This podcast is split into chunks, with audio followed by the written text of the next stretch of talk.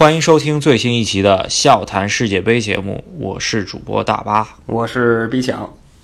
毕强，昨天那个比赛，只能说跟我们预料的完全不同吧。咱们又再一次被打脸了。然而这次打脸，我觉得不是很服，因为哥伦比亚和塞内加尔那场，我们是非常准确预测到了局势，主要还是在于，真是没想到日本队居然是以这样子的姿态进到了十六强。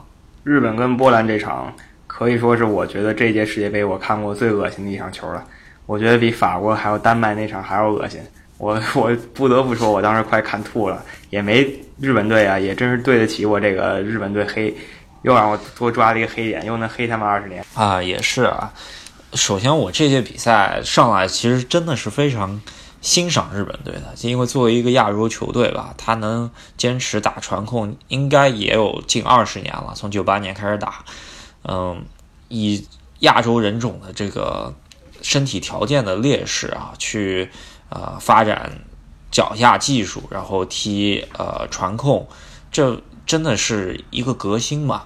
然后能把现在的国家队提高到这样子一个高度，首先我还是非常敬佩的，起码比我某国足协做的很多事情来说，真的是呃。在亚洲方面是非常领先的。这场球看完之后，我应该是粉转路吧，是吧？我是黑变成大黑啊。那这场球，咱们先说一下他的心态吧。首首先，我真没预计到他会这场比赛大轮换。呃，首发阵容除了门将和左后卫全换了。没错，这也是导致我们完全预测不到比分的一个原因吧。因为我们在昨天分析他的心态。觉得他是想进前主力抢到小组第一，然后去下半区的。没想到他是太自信了，还是怎么着啊？把自己主力全撤下去。波兰再弱也是这个组第一档的球队吧？他真是觉得自己多强了是吗？然后果然上了一套替补，就比前两场发挥差了很多。中后场的替补确实还没有到能够踢世界杯比赛非常从容的级别。你说前场可能武藤佳纪。呃，冈崎慎司这两个都是久经战场的欧洲名将了。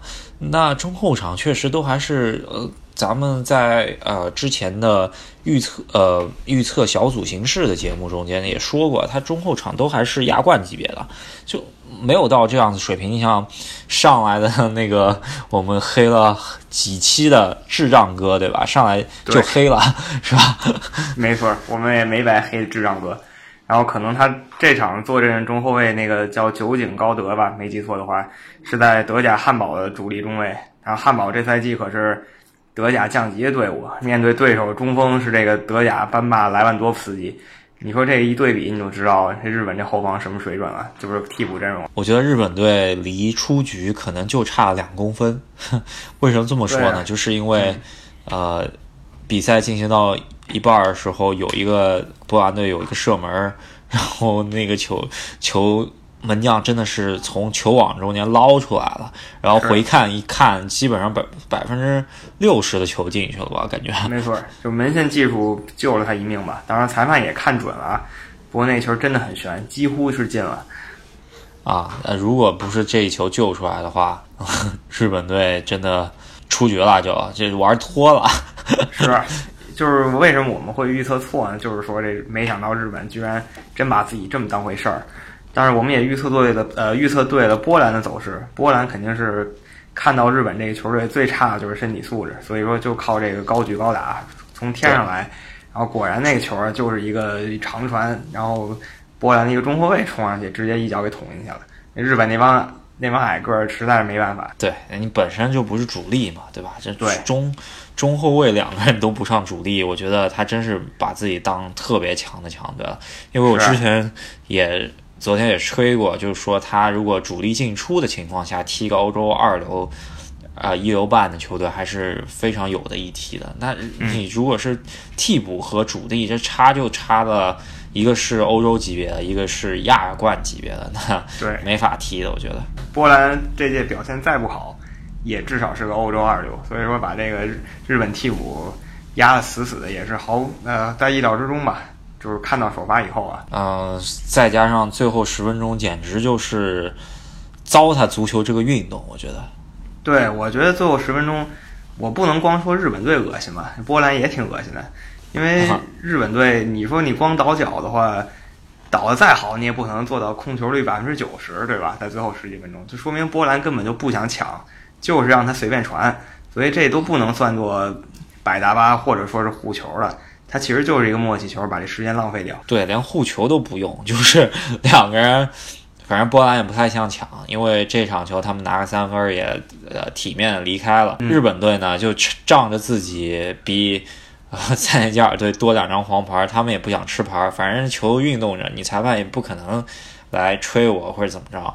反正我我我仔细看了一下，感觉在屏幕的下方吧，左后卫和左中卫还有左中场连续倒传了起码五十脚，是就是整场也是嘘声一片啊。然后我听球迷好多说什么，为什么日本队倒脚就要被人骂？当年吴磊不应该也护一下？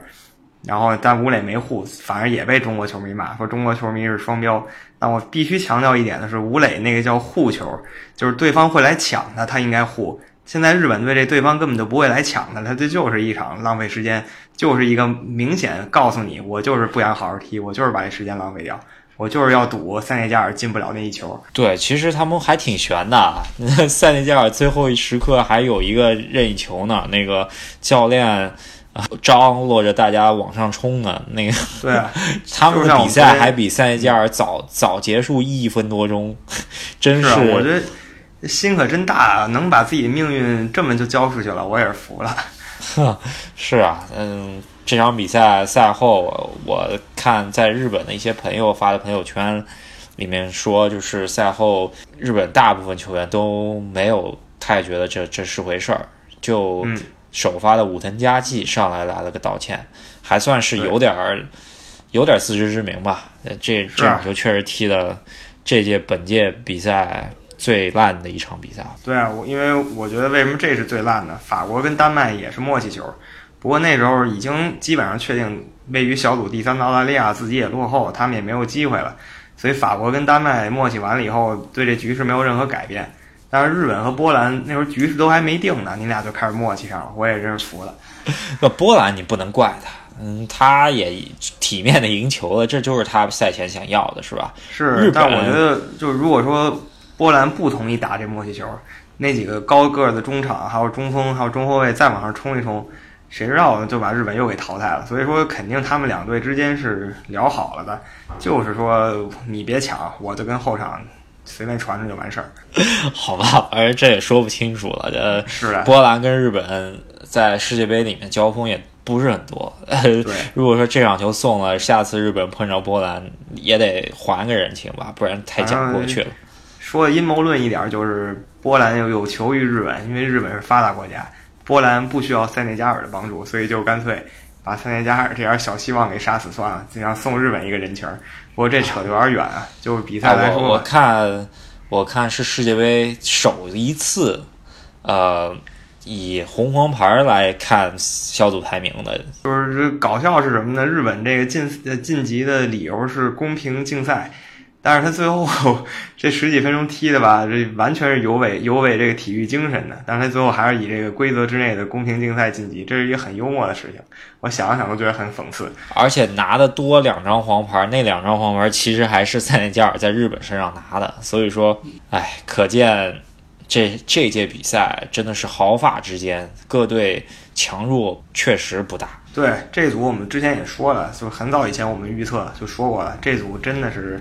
全每两个队之间都能很掐一场，然后最后果然也是掐到了这个程度，然后也是恭喜日本晋级吧。虽然踢的有点恶心了，但是晋级了还是第一重要的事情。之前就有人说啊，日本可能本来想拿个小组第二，因为觉得英格兰可能会去抢小组第一，然后他们因为呃历史上是没有进过八强，所以说觉得英格兰是个软柿子，呃想去捏一下，可是啊不如。他的意料吧，嗯，最终他碰着了一个他们最怕的球队，我觉得，哎，嗯，我觉得是，就是昨天你总结了日本队不怕有技术的球队，也不怕有身体球队，就怕这个兼而有之的队伍。然后这个他们淘汰赛对手这比利时技术上有扎球王德布劳内，日本队那几个人技术再好也没这几个好。身体上呢，对方什么费莱尼啊、卢卡库啊，冲一冲把他们打爆了。卢卡库是那种速度加冲击的，费莱尼就是不讲道理的砸砸头球的。我觉得智障哥在费莱尼面前，估计每一个球都挣不着点。是我感觉下一个十六强日本就凉凉了。不过现在我们还在讨论这个小组赛，所以说塞内加尔虽然被淘汰了吧，也博得了大家的尊重。但是这一场输给哥伦比亚呢，他们自己。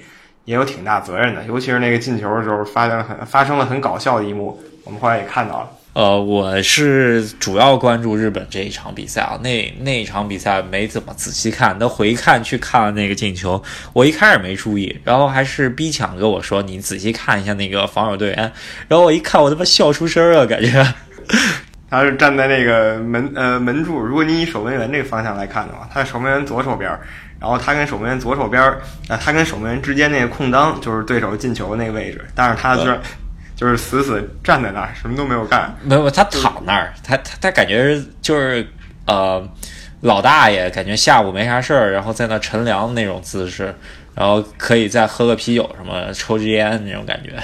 对他其实那时候只要稍微把腿抬一下，或者把身体往那边侧一下，这球就能被改变路线。然而他就是。站那，我真不知道说什么好。我当时，我当时看的时候也笑。这应该是本届比赛应该最为搞笑一球了，比之前什么都什么巴舒亚伊那些，还是这球比较搞笑啊。对，这球之前都是那种进攻方那个意想不到的进了，这次是这个防守方意想不到漏了，真让人无法理解。最后是搏命时刻，那个主教练的。呃，团结力量的这个能力确实还是体现出来了。可惜，最终是呃，哥伦比亚确实也守得好，然后两个中卫米纳应该超神发挥吧？这场这场绝对的，那算是后防中间了，把这个塞内加尔中后卫们盯的呃前锋们盯得死死。这场有一个比较对于哥伦比亚不太好的消息，就是 J 罗好像又。受伤了，是的，这个在淘汰赛里他们最需要的球员，希望能尽快恢复吧，就是那种两三天就能好的小伤。啊，有 J 罗没 J 罗，这可是天壤之别啊！对，没有 J 罗，哥伦比亚，我觉得跟墨西哥没什么本质区别吧？啊，还是有一个法尔考的啊，也是哈，对，反正。这场总体趋势完全在我们预料之中吧？我们也说了，哪边中后卫精力更集中一点，那边就有胜算。然后果然，这个哥伦比亚的米纳超神发挥。然后三叶加尔中后卫门将也不错啊，门将也不错。三叶加尔中后卫呢，虽然凑合吧，但是那个后腰太坑了，就是那个躺柱哥，对立柱哥啊，他是坑了。反正就是正如我们所说的，后防防守队员不能松懈。松懈完了以后，你就交学费了。三叶加尔非常可惜啊，没能晋级十六强。非洲球队也全军覆没了。只能说亚洲还有一个日本，但是我之前说他是亚洲荣光，现在啊算了吧，就基本上十六强，看他能不能跟比利时刚一下，造成点麻烦，然后为巴西铺铺路吧，只能这么说。啊，对，现在日本能做的就是给巴西铺铺路了，或者让比利时爽一把。啊，这个组我觉得也就说这么多吧，毕竟也是世界杯最乱的一个组，也终于分出上呃高下了。然后咱们再说一下这届世界杯收官组吧，也是最无聊的一组。所谓的快乐足球，最终还是踢出来点儿了，各路快乐谐星都登场了。呃，就是有一点就是威尔贝克是最后换上去的，没有全打满全场，但是他还是造了一点比较搞笑的镜头啊，就是有一个球，呃，他换上之后。呃，快结束的时候吧，然后传中传进来，他离门儿就是离门儿还差了大概起码十米，然后他正前方离最左边的那个门柱起码还差了五米，然后他一脚还拿外脚背给捅出去了，就我不知道他是射门还是传球出界还是什么，对，反正这个镜头挺搞笑的，反正挺逗的。然后我觉得这场最逗的还是这个。巴舒牙伊自己吧，他自己都在这个社交网络上自嘲了一波了啊，是吧？对他也是各种机会不进吧。这上半场，反正就是这场球，大家也不指望着你能够踢得多精彩，其实就是一帮替补上来溜一溜，然后没发觉就是比利时其实还挺认真，然后英格兰后来发觉比利时认真也开始有点认真。就这场比赛，虽然两队全是替补出战，但是他们没有说默契球，也没有说瞎踢，还是说打出了一场质量中规中矩的比赛吧。嗯，英格兰还算是半主力吧，中后卫没敢换，然后比利时除了门将以外都换了，呃，把吉祥物威尔马伦也上来溜了溜，然后出血了，对，吉祥物出血受伤，然后我预示，我觉得比利时能走远一点。呃，因为这个维尔马伦本来也是玻璃人啊，每次都带他，就是因为他有一些说不清的属性在啊。然后反正这场球就是你也知道，两个队。没有特别想赢，然后打完以后，比利时一比零，把自己搞到上半区去了，然后英格兰去了一个非常轻松的下半区，相对而对。本场比赛啊，全场最佳居然是费莱尼，然后 费莱尼这个人，他本来是做禁区里面抢点的，然后我看这场比赛这个边路疯狂过人啊，在过了他他在左边路经经常过你军阿诺德这个点啊，就是 感觉他也是。呃，长着一个过人的心，好不容易上来溜一溜。对，这场把他给他位置非常靠前，他一般打的位置其实，在曼联是比较靠后的。这场给往前放的，然后他玩的也是风生水起吧，跟这利物浦的球员还得正面对话一下。还有一点就是说，这场比赛贾努扎伊这个已经消失在世界足坛顶顶级联赛或顶端的话，也近两年多时间的一个人了吧？呃，这场球。在世界杯上进了混了个球吧，其实那脚球抽的也还不错。对，我觉得他可能是非常想进球的吧。以前三四年前还是挺被曼联球迷寄予厚望的，然后但是后来一直踢不出来，最后就被清洗了。然后现在面面对什么囧斯啊这些老队友，他也没留情面，还是进了一球，不错。这场球英格兰方面，我觉得发挥中规中矩，也没有特别好的。球员吧，呃，嗯，能看出来，好像拉什福德、瓦尔迪状态都很一般。然后，切尔西的怎么说，阵中半弃将嘛，他还没被切尔西卖，就洛特斯奇克这样踢的还可以。嗯，你能想到一个被切尔西踢不上主力，然后轮流呃卖来卖去，就是租来租去的一个？半弃将现在能在英格兰打个主力轮换啊，这说明大英确实人才还是有点断档。但是整体因为这这一届新位低了，然后大家对于他的期望也就低了。嗯，在压力较小的情况下，再加上索斯盖特这样一个呃，类似于是呃。英英格兰的范志毅类似的人物吧，有精神领袖的这么一个人物，呃，把这支队伍总体来说，起码我觉得不至于很羸弱，就不像前两年崩盘的那么严重吧。就是你刚刚说这洛特斯奇克啊，我觉得英格兰在我脑海里想，这个中场其实能选挺多人的，但是最后这些人都莫名其妙的销声匿迹了。张伯伦呢是。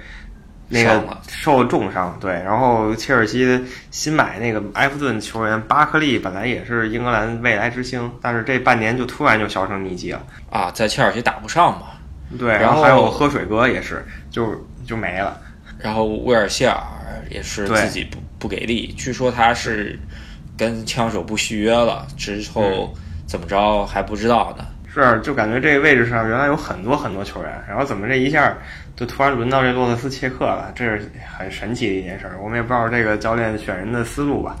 回头看看英格兰的淘汰赛的比呃表现。你能想象到从吉拉德到洛特斯奇克吧？是啊，从这个兰帕德到德尔夫是吧？啊，只只能这么说，大英啊，看走多远吧。就是别人都说这届。嗯，之前有个段子，就是说瓜迪奥拉执教巴萨在西班牙，西班牙就夺冠，夺世界杯。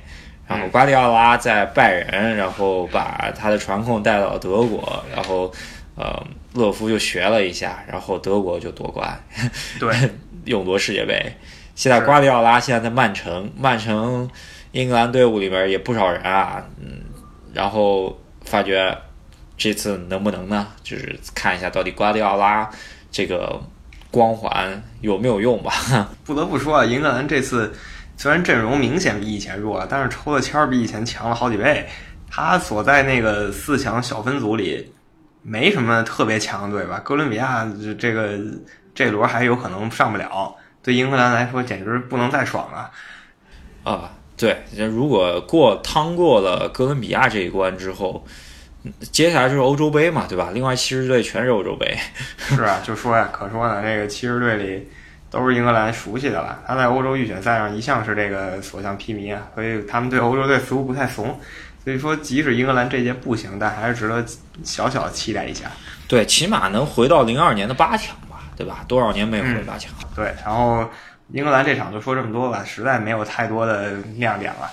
最后一场就是，据说是本届观赛人数，就是观众电视机前观众最少的一场。这个我觉得在在现场呢，呃，球票销售也是这样子啊，因为我个人也是。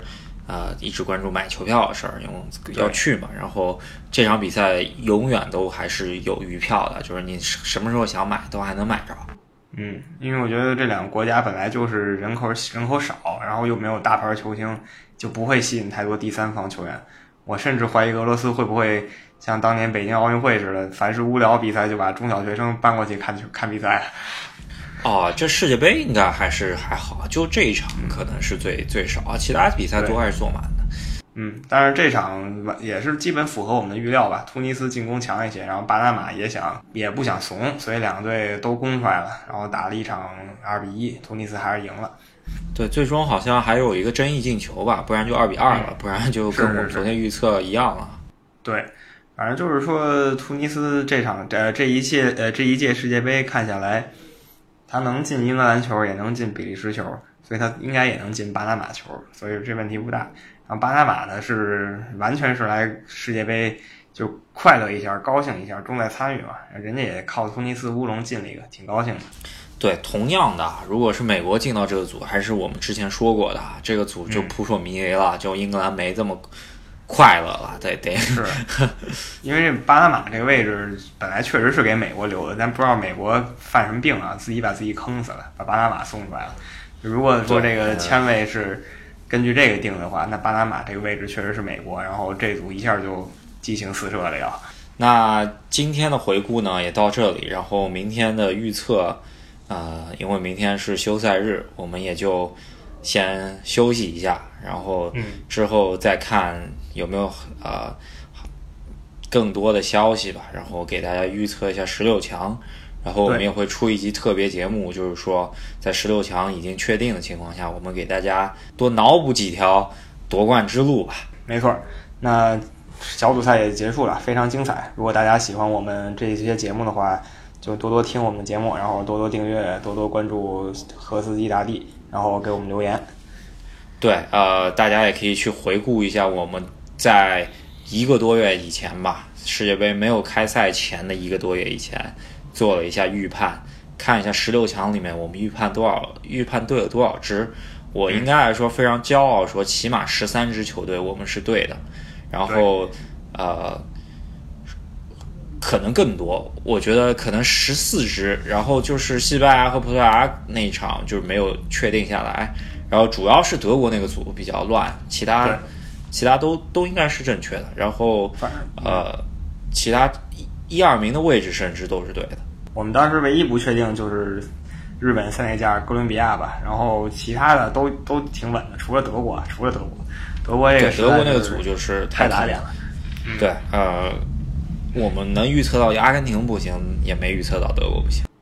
是对，没错。那今天就说这么多。啊，那好，那大家多多关注。那呃，明天再见。